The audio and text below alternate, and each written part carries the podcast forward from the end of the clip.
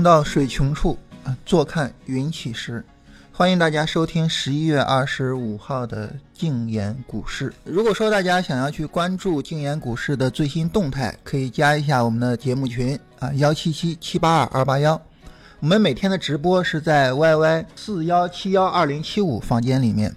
好，我们来看一下今天市场的整体状况。嗯，对于今天的市场上来说呢，大家总体上可能会比较关心两个事情哈。第一个事情呢，就是昨天土耳其和俄罗斯开始掐架这事儿。嗯，对于这个呢，大家会比较关心，就这个事情它对股市会有什么样的影响？嗯，这种事情呢，我们一般称之为叫做风险事件嘛，就是要打仗了。对于风险事件上来说呢，呃，我们之前曾经跟大家聊过，呃，风险事件呢，它对于风险产品是一个利空啊，而对于避险产品呢，则是一个利好。所以这种情况下呢，那么在打仗的一种情况下哈，对于股票啊这种典型的风险产品，它是一个利空的这样一个影响。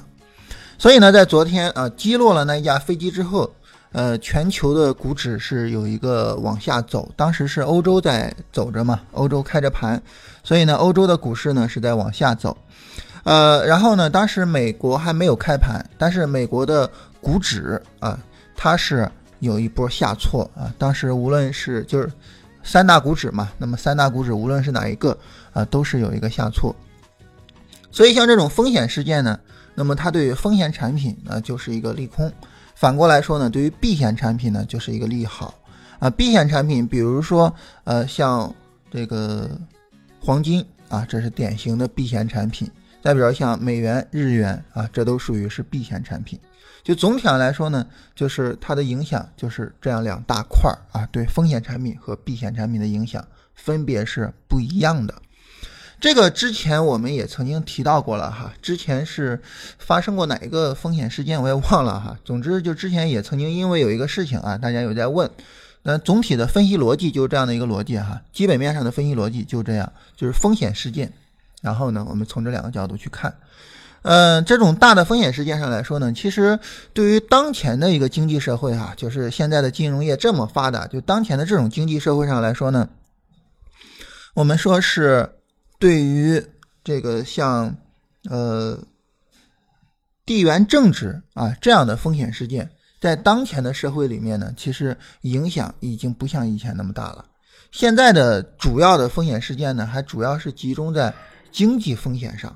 哎，也就是说呢，你比如说像呃，我们比较关心的风险事件是什么呢？你像零八年那种金融危机，哎，这是我们会特别关心的这种风险事件，因为现在现在的这种呃经济背景下，就在现在的这种社会运行的这种背景之下哈，那么总体上来讲，哎，我们会特别关心的就是这样的风险事件，就是经济上的风险事件，而不是地缘政治上的风险事件啊，这也是人类。这个几千年来的哈，这也是人类几千年来的一个最大的一个进步，就是到现在我们更多的是关心商业，而不是去关心这种呃政治和军事事件。那么反过来讲哈，反过来讲，那么对于股票来说，我们当然当然我们提到哈，整体上是一个利空嘛。但是呢，对于一类股票啊，那么它可能是一个利好，哪一类呢？就是军工板块。啊，就是军工板块，对军工板块来说呢，它可能就是一个利好。那么我们看这个，在刚一开盘哈，军工板块就有一些股票涨速非常的快啊。对于军工板块呢，可能就是一个利好。其实短线上来说呢，你发现这种风险事件，可以短线上去炒一下这种军工板块啊，可能就是一个利好。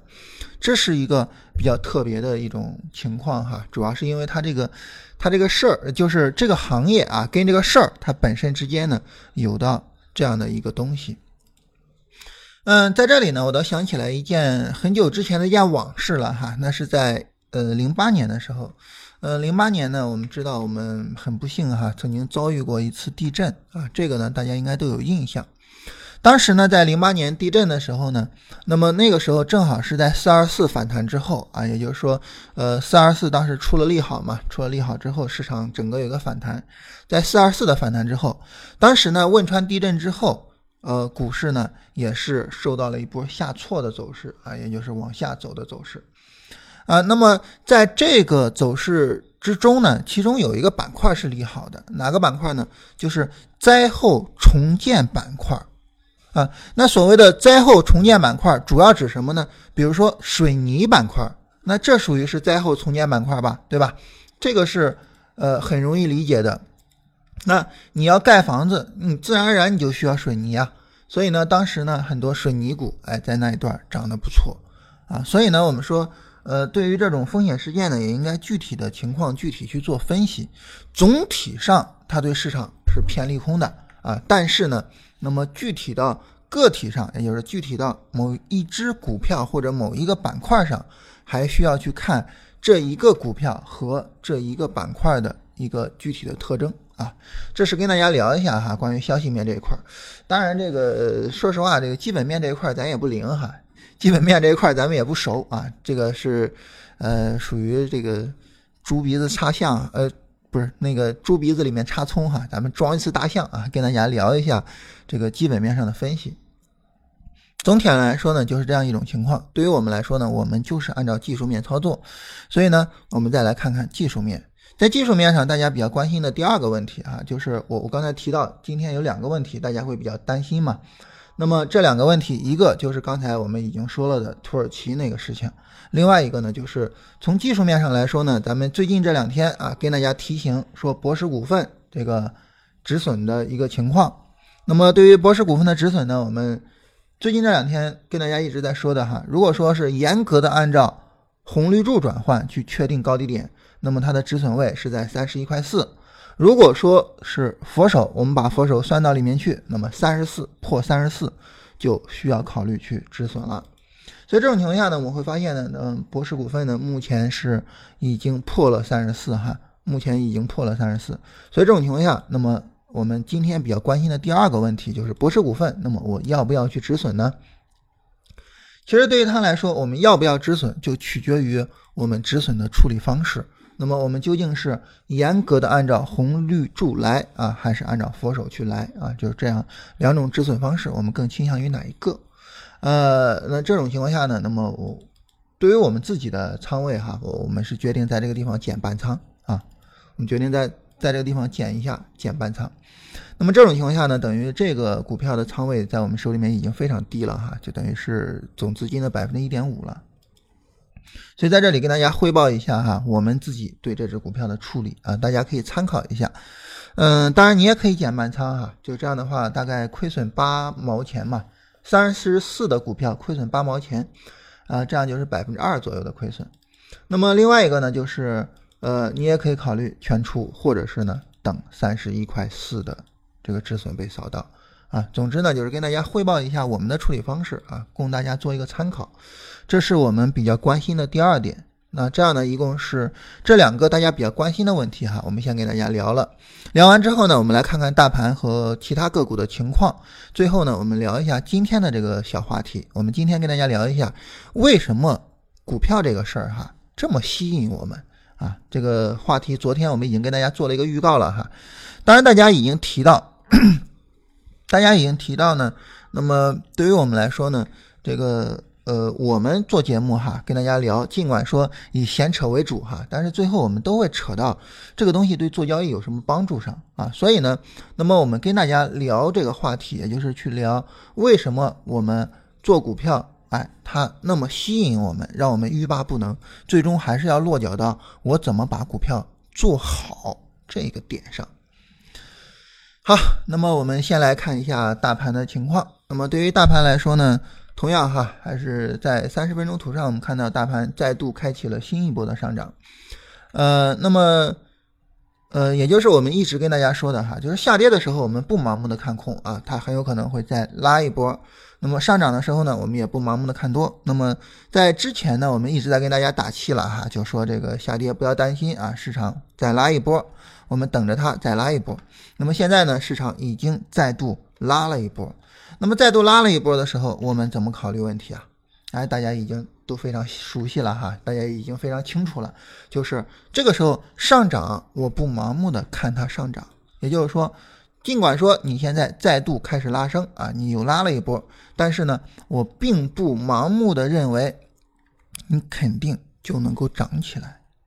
所以在这种情况下呢，哎，在它拉升的时候，我们反倒是要谨慎啊。那么我们昨天跟大家聊了一下关于震荡式的操作哈，在震荡式的操作上来讲呢，那么如果说再一次上冲三呃前面这个高点哈，也就是三千七百呃三千六百七十八点，换句话说就是再一次上冲三千七百点，如果冲不过去，那么这种情况下我们就需要考虑出场啊。这种考虑出场，那意思就是全出。啊，所以呢，就是这样一种情况。那么，在这种情况下呢，那么我们就需要去看后边市场究竟会怎么走。那如果说要上冲三千七呢，那么对于今天来说，今天就不应该走得太差啊。今天至至少应该是往上拉这样一种情况。所以呢，在这种情况下呢，那么我们就需要去看这个市场它究竟会怎么样。所以呢，在上涨的时候呢，我们不盲目的看涨。当然，就目前来说呢，那么对于上证指数来说啊，目前来说还没有出红柱了，就 MACD 还没有出红柱。那么如果说 MACD 出红柱之后，那么红柱没办法有效的放大啊，然后呢它又变绿柱了，这个时候我们就要考虑先出再说了。那这个时候的所谓先出再说，它就不是针对某一只具体的股票了，它是针对整个大盘啊，针对整个就这一波的行情啊，针对整个这一波的行情。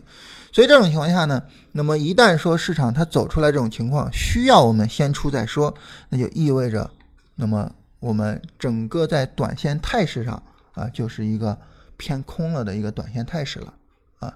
所以呢，总体上大盘的情况就是这样啊。也就是说呢，我们是在下跌的时候呢，我们看这个下跌的情况，尽量的考虑是不是持有；而在上涨的时候呢，我们考虑这个上涨的情况，我去看，哎，我是不是要出货。所以呢，就是对于我们来说，这种思维方式是跟呃反过来哈，是跟那些呃这种下跌的时候啊一片哀声，而上涨的时候一片欢腾这样的常规的思维方式，正好我们是反着来的。所以我们曾经跟大家专门说过哈，就是呃逆向思维的这种投资思维没有什么问题，就这种逆向思维的投资思维没有问题啊。然后呢，这个呃。不跟散户站到一条线上啊，我跟他在一条线上，那么他是怎么赔的，我也会怎么赔。哎，我要有我自己的独立决策也没有问题。但是呢，我们反复跟大家强调，我们跟大众不一样，不一样在思维方式上，而不是不一样在操作的行为上。哎，这是我们反复跟大家讨论过的。什么意思呢？就是从操作的行为上来讲，哈，从操作的行为上来讲，那么。呃，比如说在牛市里面，那么大众呢，可能也都是疯狂的买股票啊。那这个时候牛市里面，我们不能融券去做空嘛，对吧？所以呢，我们反的是思维方式，而不是行为方式。那从思维方式上来讲呢，很多的人或者说绝大部分的人是在上涨的时候就一片欢腾啊，就觉得这个行情太好了；在下跌的时候呢，就一片哀鸣，就觉得哎呀，我又赔钱了，或者是我的利润又缩水了，等等的。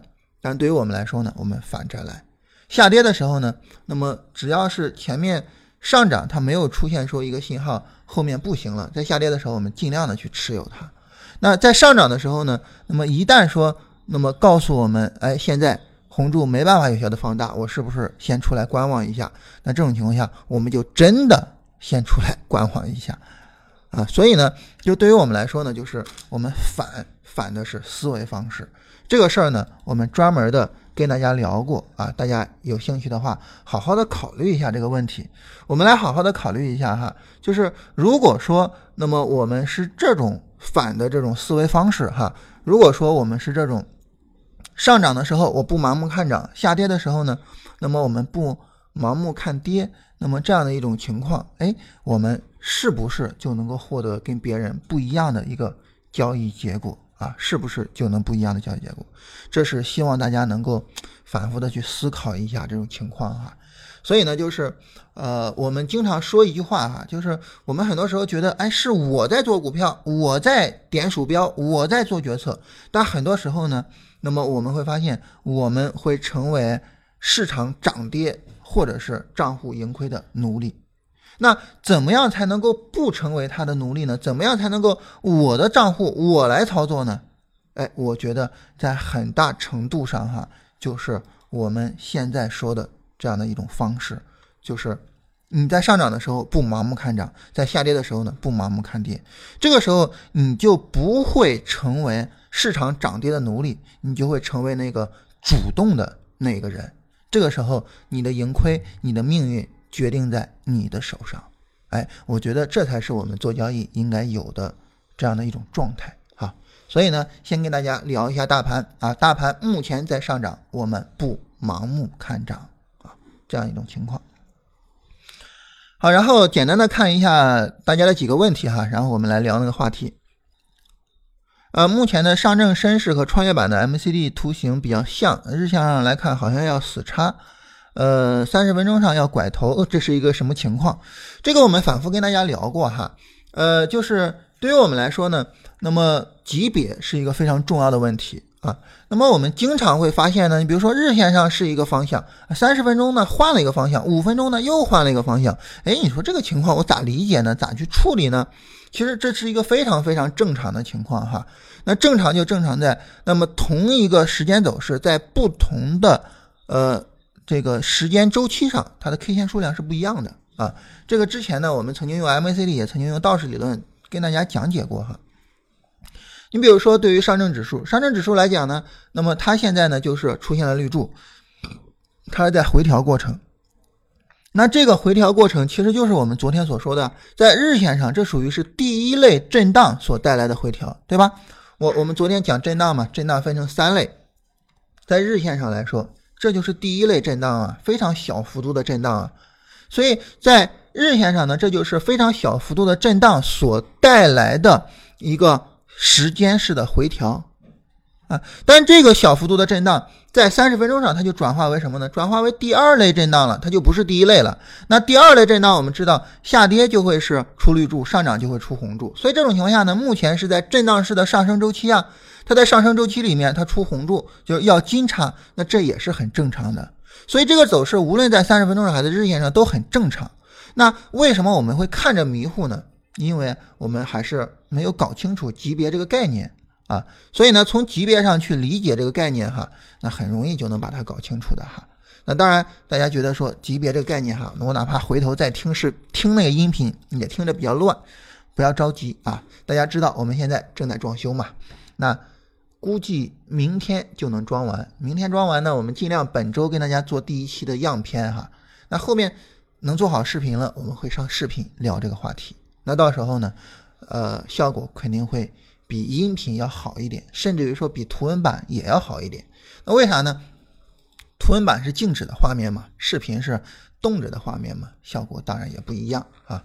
所以呢，这是一个正常情况，不用迷糊啊。如果你现在觉得迷糊呢，就把啊关于级别的内容再回头再呃好好思考一下。那么如果说觉得资料上不充分，没问题啊，我们后面提供新的资料。呃，这儿有提到说通过 MACD 逃顶啊，看各个级别能够再说一下吗？呃，这个事儿哈，总体上来说呢比较复杂一点。如果说我们简单处理就这样，简单处理呢就是它在高位走背离了。你比如说在五千点这儿，它是有一个背离的。首先一个呢，DF 没有创新高，对吧？有一个背离。其次一个呢，MACD 柱体我们看到有一个墩内背离，对吧？很明显。那当你发现背离了。最简单的处理方式是什么呢？最简单的处理方式就是，当你发现背离的情况下，出绿柱就跑，啊，没背离出绿柱不用跑哈。当你发现有背离了，出绿柱你就跑，哎，这就是一种最简单的处理方式。那你说我不要简单，我要复杂，我要更精准。这个时候呢，当你发现出背离这一段走势哈，在这一段走势上出背离的，也就是一五年的五月份啊这一段。出红柱之后，它有背离，D F 没有创新高嘛？那你到三十分钟图上再去找三十分钟的背离，找最终的出场位置。那在三十分钟上来讲呢，那么我们发现从四千零九十九点开始往上涨这儿，那么最终啊，那么它在哪儿能出了背离呢？那么比较重要的，我们会发现出背离就是到了六月初了。啊，六月初这儿有一个 MACD 的柱体没办法有效放大，但这一次 DF 创新高了嘛？但是 DF 跟 MACD 同时没有创新高出背离，就是在五千一百七十八点的最高点上。那这个时候呢，那么你等它出绿柱，也就等它死叉，你出场，你会出在六月十五号十一点这根 K 线收盘上。啊，这就是比较精准的。当然你说我要更精准，那你就再降到五分钟，但是这个必要性已经不大了哈。必要性已经不大了。呃，在呃，应该是再过两期的图文版里面，我们也会跟大家聊这个事情哈。然后在这儿说减仓啊，这个呃，有朋友提到说减仓，减仓对我们来说是一个非常重要的一种手段，就是呃，如果你有担心啊，无论是各种担心，你该减仓你就减仓啊。博时这个刚才我们已经说过了哈，我我们自己是在三十四破三十四呢，我们出一半，那大家的处理方式呢，大家可以自己选一下。但无论如何破三十一块四，无论如何一定要止损啊。这个问题刚才我们已经回答过了哈。好，呃，关于大盘日线上向上倾斜是不是新的牛市开始？对这个问题，我们昨天也已经聊过哈。印象中，昨天已经聊过了，就是我们现在整个大盘环境，我们已经视为是牛市环境了。就目前的整个大盘哈，我们已经视为是牛市环境了。在这种情况下呢，那么我们现在就是一种牛市思维啊。当然，它现在是在震荡嘛，那么没有给什么好的进场位置。那么再有什么好的进场位置，那么我们再进场，那么考虑的仓位就不会是百分之三十到百分之六十了，而是百分之六十以上，就是百分之六十起步。所以现在呢，短线上来说啊，不是说短线上来说了哈，就是日线图上来说，现在已经可以是牛市思维了啊。当然，你说这个牛市思维它未来会怎么样？会不会涨过五千什么的？不知道啊，不知道。但是市场给我们的态势就是这样一种态势啊。好，简单的跟大家聊了一下这些话题哈。那么我们今天跟大家。讲一个话题，这个话题就是为什么做交易如此的吸引我们？这是一个特别有意思的话题。为什么呢？因为说白了哈，你知道了做交易为什么会吸引我们，你知己知彼，你才能更好的去处理交易上的事情，对吧？那为什么交易如此让我欲罢不能呢？那我怎么去对付它呢？你搞不清楚，你就没法去对付它吗？所以，我们今天跟大家聊一下哈，为什么做交易如此的吸引人？呃，对于大家来说哈，做股票的多一点啊。现在听我们课的人应该做股票的多一点啊。当然，大家知道我是做期货嘛。其实，在股票上来说哈，还好点儿为啥呢？因为股票上很多时候我们可以被套了是吧？被套了，我拿着拿着不动。哈哈。昨天跟一个朋友聊天哈。那个朋友，我我觉得是很高水平的哈，我就说，如果未来我们这个节目做得好了，哎，你能不能过来做一期节目？我为啥有这个想法呢？因为你比如说像这个罗振宇先生哈，在逻辑思维里面，他也老说啊，大家如果有兴趣，哎，你可以过来讲啊，或者是你做了策划案，我们来讲啊。但是这个逻辑思维我没见过有除了罗先生之外的别人讲过哈，但是我们啊。确实是有这个想法，而且我们也会这么做，就是我们确确实实会请人讲，而且我们不会请什么名人哈，我们就是请实际的交易者啊，跟我一样的人，跟大家一样的人，我们就会请这样的人来讲。所以我就跟他说啊，我说我们这个节目做不好便罢啊，做不好没有人听，那我请你过来讲，我也不好意思嘛。那做好了有人听我们的节目。哎，我希望你能帮我讲一期，因为确实在交易上确实是非常有独到之处哈。所以这样我们就聊了一下，然后我就问啊，就是你做交易做了多久了呀？结果人家哎一说把我给吓坏了哈，做了两年，嗨，从一三年开始做的，确实把我吓一跳哈。我说你做两年就这么高水平，你这真是让我太自卑了，你知道吗？这个在智商上太碾压我了。他说这个也不能算啊。他说你如果说要真是算什么呢？如果说要真的是算做交易开始，那我是从两千年就开始啊，两千年我就买了，就是就开了股票账户，就开始买股票了。但是呢，买了股票之后就被套嘛，被套了之后，哎，撂那儿没动过。零七年都没有解套，两千年买的股票啊，零七年大牛市都没解套，到一三年才解套。所以你说你要说从两千年算也行啊，但是呢，真正说正儿八经的学习和研究哈，也就从一三年开始。我说那是，那你肯定要从一三年开始算哈，因为这个呃，当时你不学习不研究，肯定不能算到你的经验成长的这个过程里边嘛哈，所以肯定要从一三年开始算。我说那你一三年到现在这两年什么感觉？他说总体上来讲就是这样。从零零年哈，就从两千年到一三年啊，基本没啥感觉，因为股票套了在那撂着去呗，也没多少钱，对吧？呃，但是呢，从一三年一开始研究，一开始进入到这个里边啊，进入到这个状态里边，哎，他都真是这个求生不得、求死不能的两年哈，各种煎熬啊！因为我们知道做期货这个东西啊，它是它是有杠杆的，它是会爆仓的。什么叫爆仓呢？你比如说你做股票，你只要是不出，你就咬着牙等着，就像这位朋友似的哈，等了十三年，但是总算是等到云开见月明了吧，对吧？总算等到解套了吧？但是期货对不起，你爆仓就意味着你钱就没了，你的仓位也没了，你没有机会再等回来了。所以呢，他中间也爆过一次仓了啊，所以真的是特别的煎熬。但是呢，他说我就是不会去退出啊，我就是还是要做。所以你看，这就是一个特别有意思的话题，什么呢？就是你为什么说你都出现过爆仓，都出现过账户里的钱一分钱都没有了，但是我就是要做，我就是喜欢这个东西。那为什么呢？我相信对于我们很多人来说哈，可能我们还是我们还是有这样的想法，我们还是会说，哎，这个我可能也经历过很多挫折，但对不起，我不会退出市场。我就是喜欢这么个东西，所以我们就需要去考虑一下，就为什么这么多人会喜欢呢？当然，我跟这个一般人聊哈，大家给的答案都非常简单。比如说我太太给的答案就是：“嘿，这还有什么好考虑的吗？好吃懒做啊，就这四个字就完了。”你想哈，做股票点点鼠标就能挣钱哈，但是你做其他的，你做什么事儿你不得很辛苦才能挣钱啊？你比如说，就像我们做视频，对吧？我们做视频，今天振兴就给我来了一句。哎，因为振兴说了一句什么呢？说我今天起晚了，说我比平常晚起了半个小时，今天起晚了。但实际上呢，每天我到地方，振兴已经在了，包括今天啊，而且我是典型的早睡早起哈。那我就觉得很不好意思，我说你起晚了半个小时，你比我来的还要早，你说你这是在夸你自己还是在骂我呢？对吧？但是我们想，你看，你你做事情就是很辛苦啊，而且你没有足够努力的时候，你就会觉得，哎呀，我一定要更努力才行。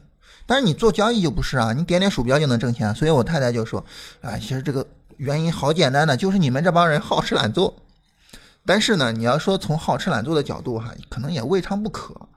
但是你说这么多人的一个人生选择啊，我我们现在的房间里边数以百人计，加上我。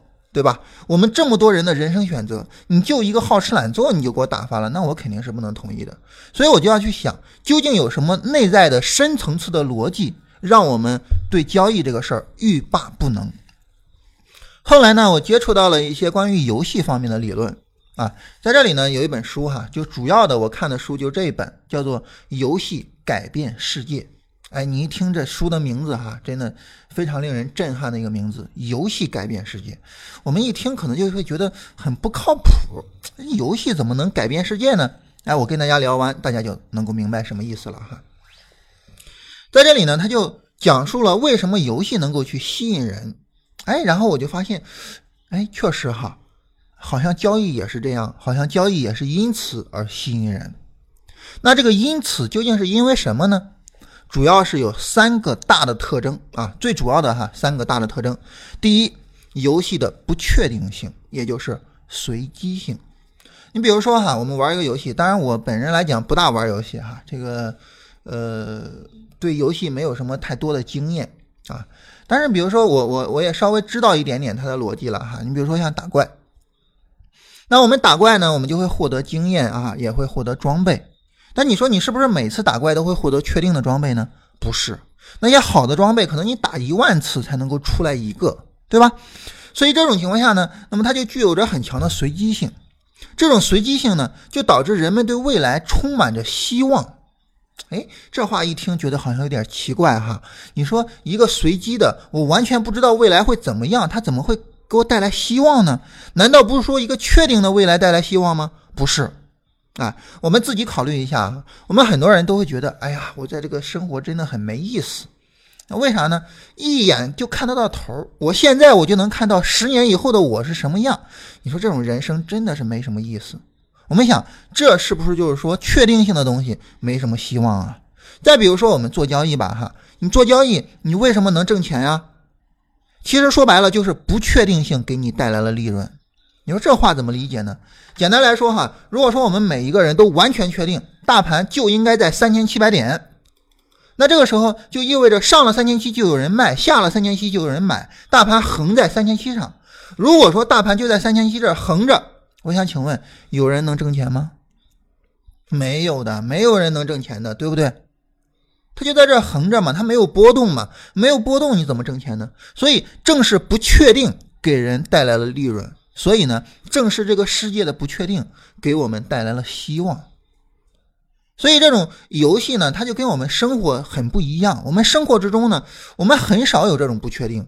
我知道我要在哪儿上班，我知道我一旦打卡的时候时间晚了，我就会扣钱。我知道，我甚至知道今天晚上回家我老婆会做什么饭啊，比如说茴香面啊，当然这是那个《夏洛特烦恼》里边的哈茴香面，对吧？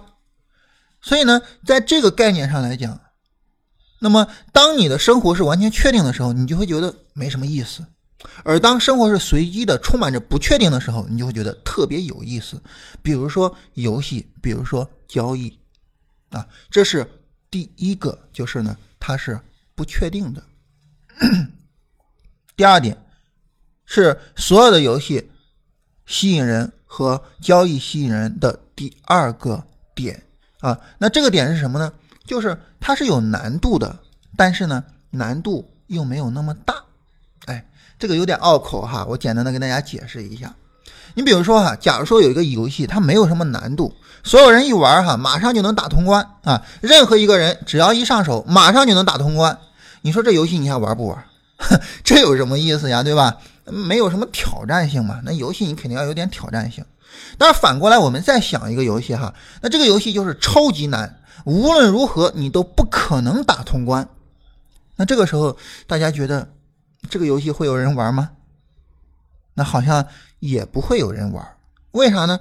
因为我无论再努力，都无法获得什么成绩，没办法获得成就感。这种情况下，我搭理他干嘛呀？对不对？所以这就是第二个，就是这种情况下，我们也不会去玩。那只有什么情况下我们才去玩这个游戏呢？就两点：第一，这个游戏它是有难度的。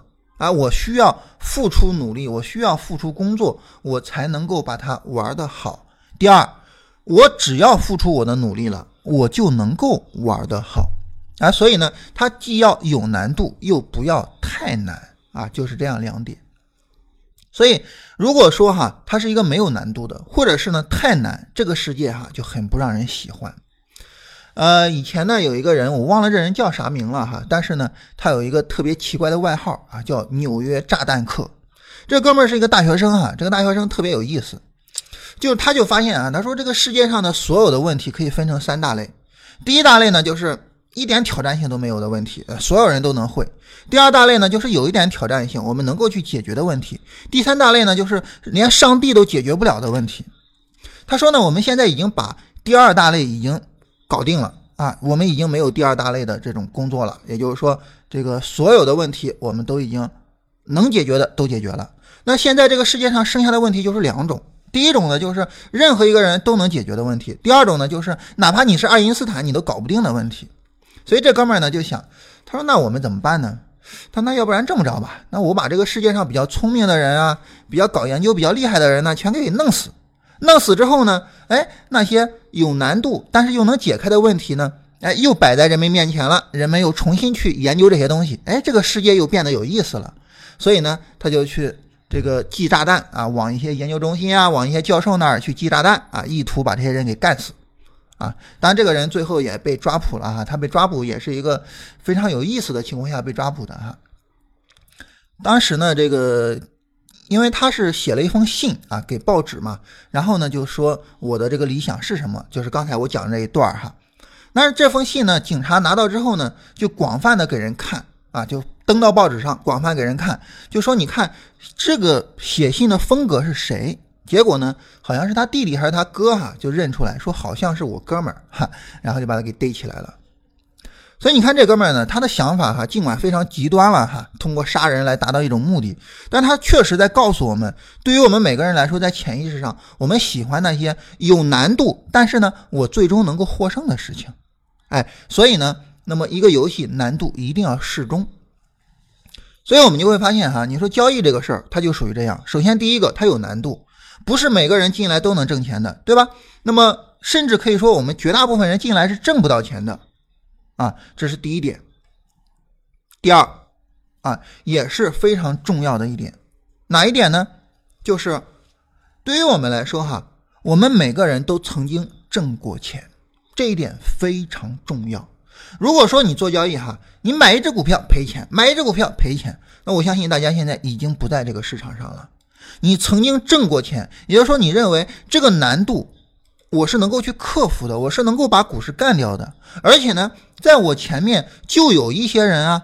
他给我提供了标杆啊，比如说索罗斯啊，巴菲特啊，比如说像做量化的西蒙斯，那做技术分析的这个利弗莫尔啊，他们有些人就在我前面竖了一个标杆，他就在告诉我，你通过你的努力，通过你的智慧，那你是能够在这个市场上获得财富的。甚至于说，在这个市场上获得财富的人里面，还曾经有一个到过世界首富的位置。我们知道是巴菲特吗？那这种情况下，其实他就更说明说，哎，这是一个我能够去干掉的游戏。所以呢，难度适中啊，这是它的第二个方面。第三个方面叫做即时反馈啊，也就是说，你做的事情马上就给你结果。比如说，我给大家举个例子哈，那我们知道我们上班都是能挣钱的嘛。那如果说我们迟到都是要罚钱的嘛？但是你上班工努力工作挣钱，这个钱什么时候到位呢？一个月以后。那你迟到了罚你钱，这个钱什么时候扣除呢？一个月之后。所以无论你是呃努力工作也好，还是不努力工作也好，那么你的钱都是一个月之后才能够展示在你的面前。所以这个时候你想，它是不是就不够刺激呀？所以这种情况下，我们在工作的时候，是不是那种工作的动力，还是说惩罚的，哎，那种反向的那种作用力，它都不是那种非常即时的呀。但是我们想在游戏里面，你打一个怪，马上你就能够拿到经验，甚至于说你砍一刀，他的血马上就下降，这就是即时反馈，就是马上给你反馈。这个时候它所带来的这种激励效应，那是远远。那种一个月之后才获得结果的这种激励，远远做不到的，所以游戏才让我们如此之着迷啊！我做了一个事儿，马上就有成果。那我们想，我们做交易是不是也是啊？你点一下鼠标，哎，这股票进去了，是赚是赔，马上就到我们身上了，对吧？所以呢，那么这种即时反馈，它是让我们上瘾的非常非常重要的第三个方面。这三个方面就是告诉我们为什么我们做交易如此的能够让我们痴迷啊，如此的痴迷啊。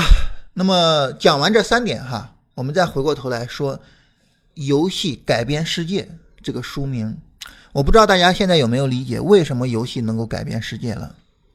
为什么呢？其实很简单哈。就是因为，如果说我们能够把我们的工作和生活变得像游戏一样有趣，变得像游戏一样有意思，那我们是不是就能够用游戏的思维去改变这个世界呢？比如说，我举一个例子哈，一个什么例子呢？那么，对于我跟振兴我们来讲，那当然我们现在属于创业嘛。那我们创业，如果说，哎，我把它作为一个长时间的工作，在未来我们取得什么什么成就才算是成功？那这个时候呢，它往往需要一年以后，甚至十年之后，你才能看到结果。那这个时候，它对我们的激励，我们知道它就不如即时反馈的这种激励会比较好。所以呢，我们就会有一点小技巧，这种小技巧去激励我们现在就去努力。什么样的小技巧呢？你比如说，昨天直播间多少人啊？哎，今天多少人啊？这个人有没有增加呀？那昨天在这个蜻蜓上听我们节目的有多少人啊？今天有多少人啊？这个人有没有增加呀？你看，我们把今天跟昨天去对比，我们就看当下我们有没有取得进步。那如果说我当下我马上我就取得进步了，那这是不是就是一种即时反馈啊？那如果说我们在这种创业的路上，哎，我们不断的给自己这些即时的反馈，我们来想一下，这种情况下，那么我们是不是就意味着，那么我们能够更有动力去做这些事情啊？比如说今天过来之后，跟振兴我们就聊了一下蜻蜓上后台显示的数据啊，后台显示数据呢，来表示说这个我们的下载量有多少啊？是不是比昨天增加了？那下载量就意味着大家愿意反复听啊，哎，这就是对我们的一种奖励，那我们就很高兴，对吧？那对于我们在工作上，比如说哈，如果说我们上班，那你今天没有迟到，好，给你十块钱啊。你今天开了个会，会上你还提了一些非常重要的意见，好，给你五百块。那我们想，这种情况下，我们是不是就能够有一个比较好的这样的一种激励作用啊？那我们在工作的时候，我们是不是就能够更有动力去做好工作啊？对吧？所以这种情况下来讲，哈，这种情况下来讲，那么我们说，这就是我们处理的这样的一种方式。啊，这就是我们处理的一种方式，就是我们尽可能在工作上有一些即时反馈。好了，咱们说了这么多哈，都是在说我们为什么会对做股票这个事儿很上瘾啊？对做股票这个事儿很上瘾。但是我们来想一下，我们来想一下哈，那么这个事儿它对我们有什么好处和坏处？而我们又应该怎么去利用这个东西，尽可能帮我们把股票做好？哎，大家发现了哈，到我们的重点内容了。首先，第一个，我们来说一下它有什么坏处。大家想哈，你说这三个能够让我们上瘾的东西，它会有什么坏处呢？简单来说，就是会让我们压力比较大。人的大脑呢都会有一些应激反应啊，当出现一些压力的时候，这个时候呢它会刺激我们，然后呢，比如说我们会分泌肾上腺素啊，这个时候我们会决定我是要战斗还是要逃跑啊，这是人的一种原始的本能反应。但这种应激反应如果说每次都非常频繁的去调动，会让人产生疲惫感。我不知道大家有没有这样的经历哈，就是你每次玩完了一盘游戏之后，玩游戏之中你没觉得有什么哈，非常的。紧张啊！之所以紧张，就是因为有那个肾上腺素的分泌嘛。但是呢，你玩完游戏之后，你会觉得特别疲惫，就是这种逻辑啊，逻辑就是这样的一个逻辑。那对于我们来说呢，那么我们做股票的时候，哎，它也是这样一个概念呀，就是当你在过程之中啊，这种即时反馈它所带来的这种压力非常的大，实际上呢，会带来很多负面的东西。会带来什么很多负面的东西呢？就首先第一个啊，就是我们在做交易的时候压力会变大，这是一个很大的负面的东西啊。也就是说什么概念呢？你比如说，如果正常处理，我可能持有就行了啊。但是呢，如果我一看，哎呀，昨天这个暴跌啊，杀跌嘛，价格杀跌，这种情况下我一紧张，手一哆嗦就卖出去了。啊，我们经常跟大家说，我们不要这样，对吧？那为什么会这样呢？其实就是即时反馈的重大压力在金钱面前放大了，严重的放大。当它在金钱面前严重放大的时候，我们就会做出来一些非理性的决策。而当我们做这些非理性决策的时候，哎，对不起，那这个时候呢，可能你就会赔钱。那么，当我们亏损之后呢，因为我们压力比较大嘛，它可能会带来一种恶性循环，就是你的心态越来越差。然后呢，你的心态变差，就会带来更多亏损，而亏损呢，又会带来更多的盈利，呃，更多的压力，那就会进入到一个恶性循环里边了。所以呢，我们这个现在出视频哈，就是后边跟大家出视频，我我们说那种每周一期的，我们现在计划了三年，现在呢，我们一共是分成五季啊，计划了三年。第一季我们给起的名字，大家是什么吗？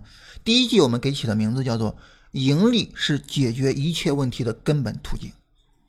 也就是说，如果你能挣钱，你在交易上的很多问题，它其实都不成其为问题。比如说什么心态问题，比如说家人的压力等等的。但是反过来，如果你不能挣钱，如果你是赔钱的，那对不起，它不是问题的问题也会成为问题。所以呢，我们第一季的名字就叫“盈利是解决一切问题的根本途径”。说白了，为什么说在我们赔钱的时候，不是问题的问题也会成为问题呢？就是因为这种压力，它会把。所有的负面的消息会给放大，啊，会给放大。但，这个逻辑后面有机会我再跟大家好好聊一下哈。这个逻辑，呃，比如说我我们回头可以跟大家聊一个概念，就是我们会发现这个世界上所有的坏事情哈，可能只有百分之十是它本来发生的，而百分之九十是我们自己导致的啊。这个回头我们跟大家再详细的聊一下。所以在这种情况下呢，我们压力就会放大。那么，这种即时反馈所带来的压力放大，可能是我们在交易上所有的负面东西的最根源，所以这就是它的负面的、它的反面的一种影响。所以这种情况下，我们怎么样利用这个逻辑？怎么样利用这个思维？一方面，我们规避它的负面的、反面的影响；另外一方面，我们让它产生一些正面的影响呢？我给大家一个建议哈，这个建议包括两个方面，哪两个方面呢？首先，给大家第一个建议就是，在自己的成长上，哎，在我们交易者的交易能力的成长上，我们尽可能给自己一些正面的即时反馈来鼓励我们。而什么意思呢？就像我跟振兴，我们在创业道路上，我们会相互的去鼓励，我们通过一些即时反馈相互鼓励啊，也就是说，哎，我们今天收听人数又增加了，比如说刚才上了两百人啊，那这是我们第一次在直播上两百人哈，就是搬过来新地方之后，哎，这就是一个呃好的一种成长啊，那我们就通过这个来激励一下我们。那我们在学习道路上呢，也可以通过这个去激励。我没有必要说，我马上就能挣钱。实际上，这个我们是做不到的，对吧？我们任何时候，我们成长都需要一个过程啊。所以呢，我从来跟人说话啊，我从来不带说什么你应该怎样，不应该怎样。比如说，你要坚持，你不要放弃啊。比如说，你要乐观，你要坚强。我从来不跟人这么说，为什么呢？因为我知道我们做不到嘛。你哪那么容易？我一说你坚强，你就坚强了；我一说你能吃得苦中苦，你就拿头去撞墙了。哪有人这么做呀？对不对？就是我们都需要一个螺旋式的一个发展过程。所以这种情况下呢，我们不要着急。但是呢，我们以不能以最终的那个目的来作为评价的标准，我们应该以自己比昨天进步了一点点来作为评价的标准。所以这种情况下呢，那么我们一点一点的往前进步，一点一点的往前挪啊。这个罗振宇先生经常举一个例子哈，切香肠啊，进步发展就好像切香肠一样，一点一点的切，对吧？我总有切完那一天嘛，我总有进步到我可以盈利的那一天。所以这是我们跟大家的第一个建议，就是我们跟自己的昨天去比，我们是不是比昨天有进步？我们通过这种方式去鼓励我们，通过这种即时反馈的方式去鼓励我们一步一步的往前走。这是给大家的第一个建议。第二个建议是什么呢？刚才我们已经提到哈，你每做一笔交易，它的盈亏的这种即时反馈会带来我们很大的一种压力，对吧？那这个时候，对不起，这个即时反馈我不要，我把它一脚给踢掉，把它给扔掉。哎，这个反馈我不能要，为什么呢？因为这个反馈是起到负面作用的。所以这种情况下，我们应该怎么样去对待呢？这就是我们经常跟大家聊的哈，我们不要去考虑一时的。交易结果，因为这一笔单子赚钱赔钱，它有什么重要的呢？谁没挣过钱，谁没赔过钱，对吧？你挣钱的那些人，你一直到现在还是挣钱的吗？你赔钱的那那些人，就真的没有希望吗？不是这样吧，对吧？我们做的是一世的交易，也就是说，不要去计较一城一地的得失。有句话怎么说来着？哥们儿丢了延安，对吧？我丢了延安，我不怕呀，我有了北京城啊。对不对？但是我们每一个人都是在丢了延安的时候哭天丧地的，哪有那么悲观啊？我渡过黄河，我不怕；我丢了延安，我不怕。我丢延安是我进北京的第一步。所以不要在意这种一城一地的得失，不要去在乎每一笔交易的盈亏。大家在亏损的时候，或者说在心态沮丧的时候，我觉得时不时的问自己一个问题。就是你究竟是要做一时的交易，还是要做一世的交易？如果说你交易就是做这一笔单子啊，我就是为了把本儿捞回来，我从此退出股市，再也不玩了。那对不起，那你干脆就这一次也不要做就可以了。但如果说你是要做一世的交易，你是要把交易作为一个事情去做，我不说把它作为一个事业做哈，把它作为一个事业做，这是不对的哈。我把它作为一个事情去做，那这种情况下，你就没有必要去在意这一次、这两次，你在意的其实就是我们所说的那个能力的提升，你的这一世它的一个情况。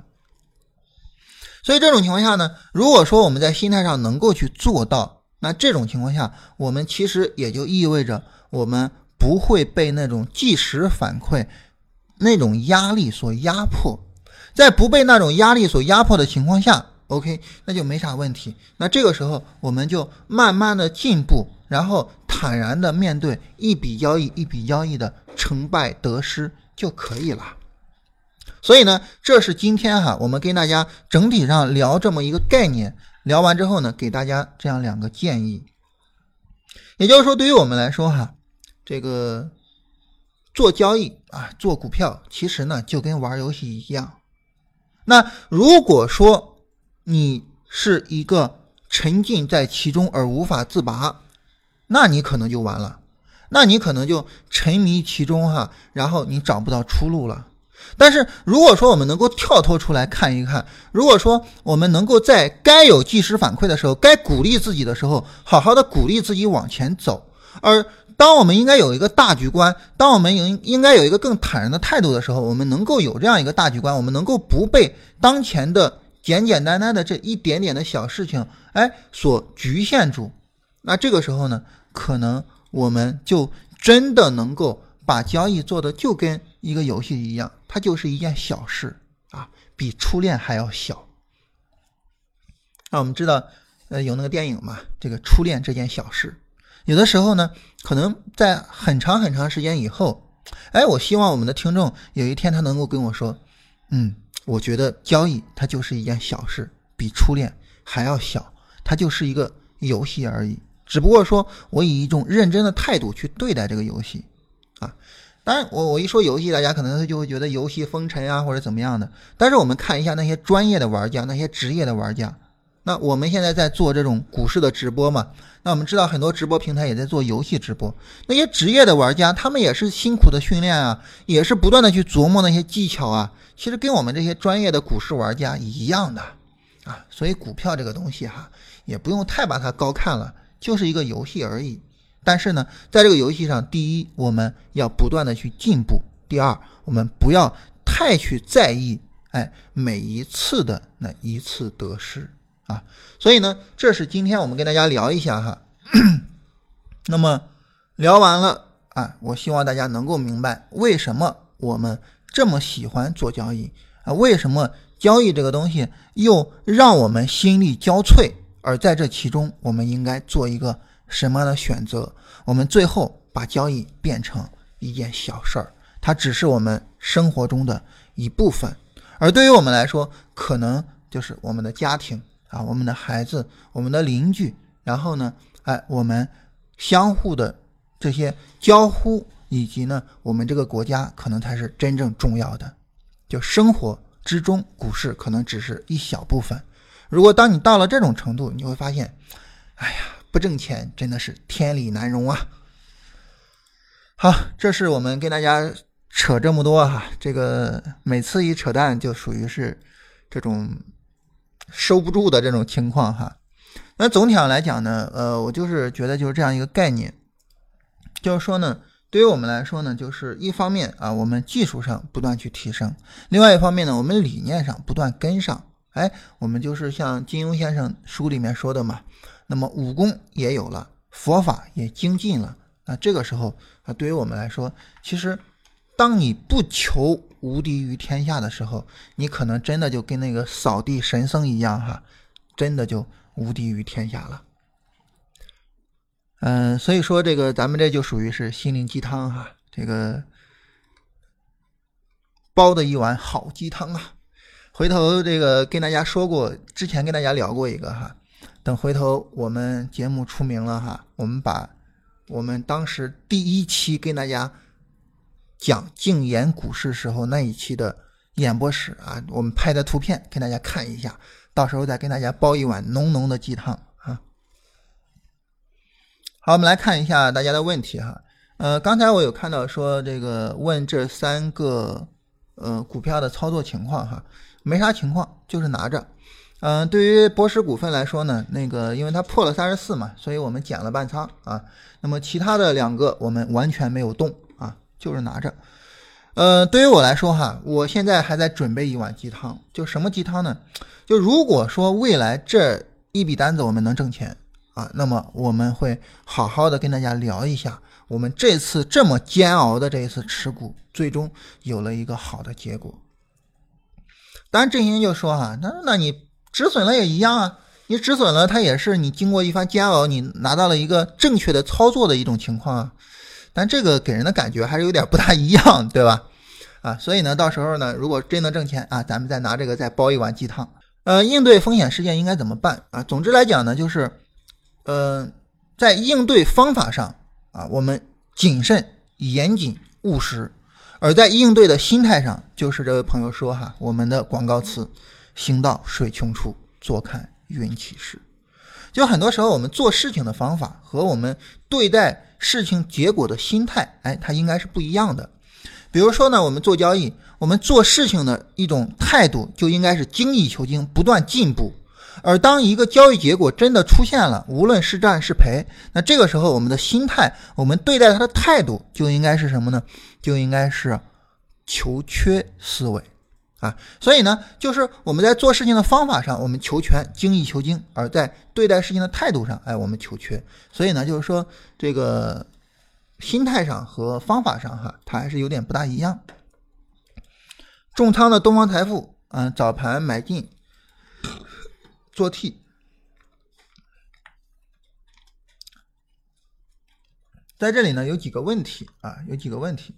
呃，首先第一个问题呢，就是关于重仓。啊，重仓这个问题哈，我个人一般是不大支持的。呃，你看大家，大家会发现哈，除了第一次我们给大家推荐股票，那个时候因为是第一次嘛，跟大家也不大熟哈，所以呢就推荐了一只啊大冷股份，当然那一只涨得还算可以。那后来呢，我跟大家推荐股票呢，往往就推荐至少三只。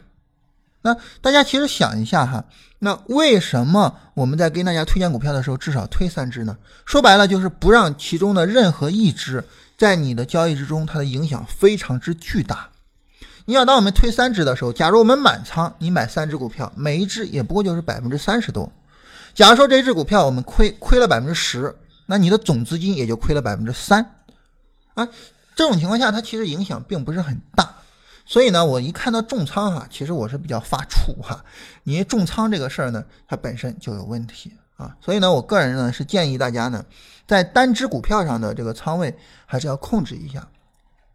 比如说，大家去看那些基金哈，大家会发现基金呢，它有两个要求，哪两个要求呢？首先，你买一只股票，你不能够占有你的总资金的百分之多少，这是第一个要求啊。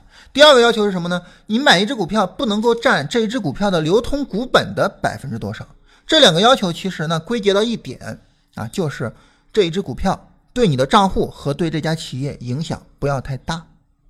在这里哈，我跟大家提一个这个禅中说禅的一个观点，呃，突然想到的哈，挺有意思。他说我们在这个市场里面要做零向量。什么叫零向量呢？就是我对市场没有影响啊，一个非常有意思的观点。嗯，大家有兴趣的话可以找一下相关的资料看看。我觉得这个提法非常对，就是。如果说每一笔交易对我们的影响都不是致命的，都不是根本性的，我觉得这种情况下，我们把交易做好的可能性哈才会非常大。因为什么呢？因为你不需要哎有哪一笔交易来给你带来暴利，我只需要慢慢去赚就行了。这个所谓有句话叫什么来着？呃，蚊子腿儿也是肉嘛。那我每天吃点蚊子腿儿，那当然这个有点太重口味了哈。你每天一点蚊子腿儿，每天一点蚊子腿儿，哎，就像我们做期货似的。现在到年末了吧？哎，不知不觉百分之七十的利润出来了，就是这样啊。那我们到现在哈，这个今年也算过去了嘛，就很快就过去了哈。现在已经是十一月末了，还有一个月。在这一个月里面，我们做了，就在这一整年里面，我们做了无数笔交易哈，没有哪一笔交易的盈利能够占到很大的比重上。因为因为我们这个就是怎么说呢，也不是那种呃长期持有，然后呃重仓或者怎么样的，所以这种情况下呢，你的账户不依附于某一笔交易，我觉得这样才能够更安全哈。所以在这里跟大家，当然这个扯的比较多了哈，就关于重仓这两个字儿，我一看到我就想跟大家扯一下这一块儿。另外一个呢，就是六十六呃六十二块二的本儿啊，这个呃。成本还算可以了哈，就是在当前的这个横盘区，呃，也在相对的中低位啊，也就是当前价的，所以还还是可以的哈。那么之前我们反复说过这只股票啊，如果说破了六十是就不行了啊，但是它始终没有正式的往下破六十。那么如果说要是算这种长线持有，你正式破应该是收盘破嘛，那么它也没始终没有正式破过，所以也算还可以。那么对于证券股和呃东方财富这样的股票来说哈，大盘能走好，他们走势呢就不会太差，所以呢可以去拿一下。但是总体上来说呢，不是特别理想啊，走的不是特别理想。至于说做 T 来说呢，那么它往下呃就是相对低位。买一点啊，然后逢高卖出一点，这个是可以哈。但是呢，做 T 呢，其实对于我本人来说，我不是很建议大家，呃，太早太多的去做 T 啊，因为做 T 这个难度呢，它会更大一些。呃，我我经常说一句不大可能也不大合适的话哈，就是如果说我们做 T 的水平特别高，可能我们也就不会，比如说被套或者怎么样了。所以这种情况下呢，我其实我并不是特别建议做 T。其实我们到现在都没有跟大家演示过我们自己做 T 哈。我们到现在一直都是买一只股票就持有啊，持有到该出或者该减仓就减仓，该出就直接出了。大家会发现我我我自己在跟大家说我们自己的操作的时候，我都是这样，就到该出我就直接出了。包括上一次哈，上一次我们在做操作的时候，那么当时呢是在短线上有一个。呃，墩内背离嘛，我当时跟大家说，大家如果担心减仓啊，有如果有担心减仓，但是我们自己也没有减嘛。那到后来呢，我们是在十一月十二号直接我就清了。所以对于我们自己的账户来说，我们就这样，就是买买点我就全买，卖点我就全卖，就是中间没有过任何的这种减仓、加仓、做 T 的这些处理啊。当然后续呢，我们可能慢慢的会增加上哈，慢慢的跟大家聊。而现在不增加呢，主要就在于说这些有难度的操作哈，我还是觉得往后放一放啊，咱们不着急，慢慢来。嗯，技术方法上不着急，心态上也不着急哈。所以如果说给个意见的话呢，我的建议就是守好止损，拿一拿。这个做 T 的话呢，可以少量做啊，但是大量做 T 必要性并不大，可能对于我们来说难度比较大一点哈。好，这样我们录音时间已经有一小时零二分啊，那这样呢，我们就停一下录音，然后呢，我在直播时再回答一下大家其他的问题。